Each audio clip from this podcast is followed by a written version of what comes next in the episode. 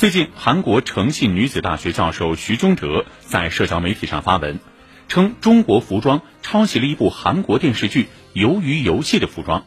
并且配上了演员吴京身穿中国字样衣服和这部韩国电视剧中主角的对比照。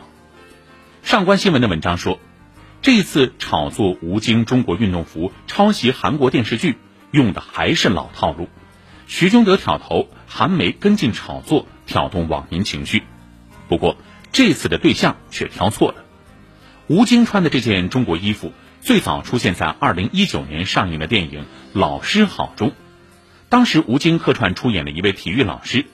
片中戏服就是这款印着“中国”二字的深绿色复古运动外套。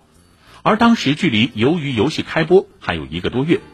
所以这件外套出现在吴京身上，比出现在《鱿鱼游戏》中要早了两年。